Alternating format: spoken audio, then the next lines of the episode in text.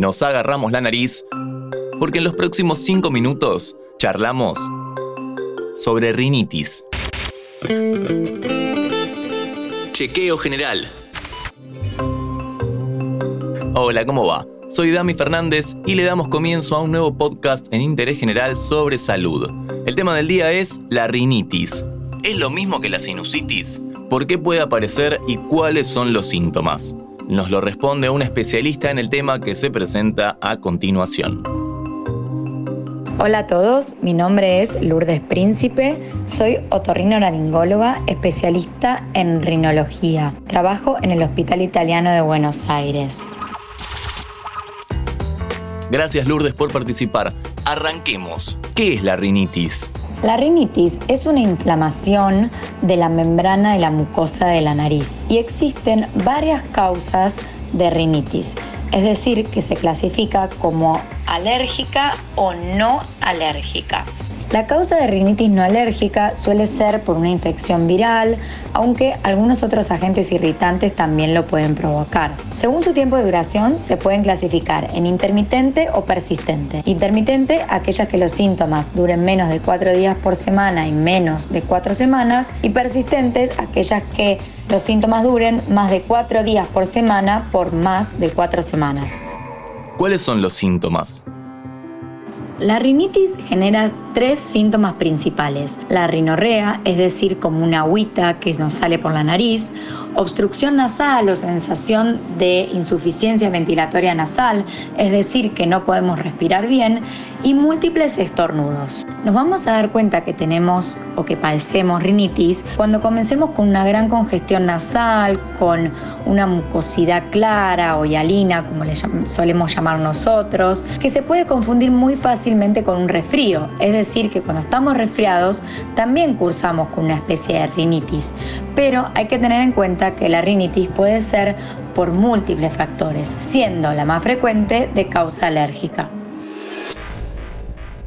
¿Y cuánto dura una rinitis? Si la rinitis aparece en un contexto de causa viral, es decir, es una rinitis viral aguda o un resfriado común, va a presentar secreción nasal, estornudo, congestión y va a ir desapareciendo de a poco. Es decir, que alrededor de los 3 a 4 días, una vez que nuestro cuerpo pueda defenderse del virus que nos afectó, la congestión nasal va a comenzar a aliviar.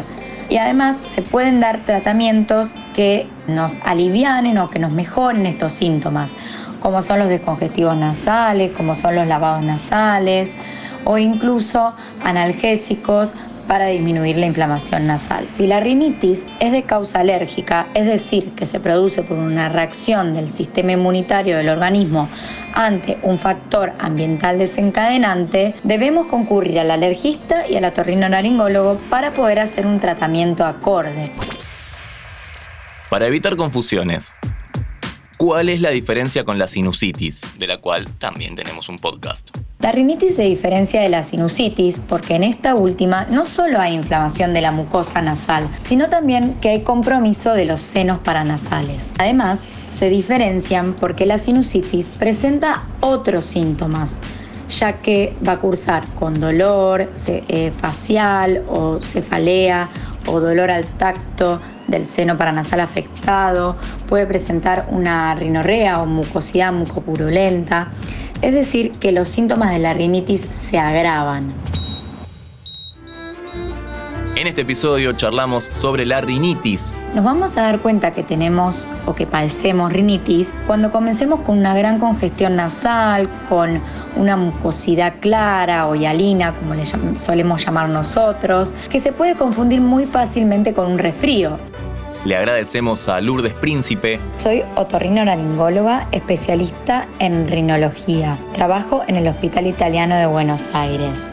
Que pasó por interés general y nos explicó todo en cinco minutos. Hay que tener en cuenta que la rinitis puede ser por múltiples factores, siendo la más frecuente de causa alérgica.